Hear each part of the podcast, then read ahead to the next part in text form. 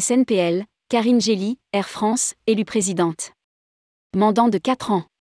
Karine Gély succédera à Yves Déhay pour un mandat de 4 ans à la présidence du syndicat national des pilotes de ligne, SNPL.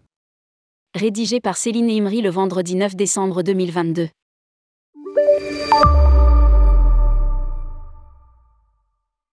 Karine Gély, commandant de bord sur Airbus 330 et Airbus 350 chez Air France, a été élue présidente du SNPL national le 7 décembre 2022.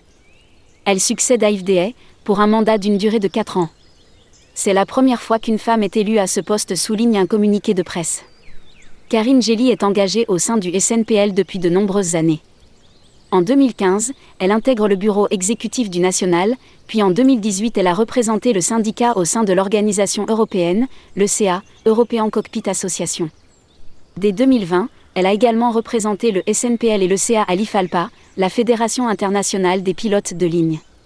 Karine Gély sera épaulée dans sa nouvelle tâche par Patrick Arpino, commandant de bord sur Airbus 320 chez EasyJet, qui a été élu vice-président, ainsi que par Éric Mas-Dupuis, commandant de bord sur Boeing 787 chez Air France, élu trésorier du syndicat.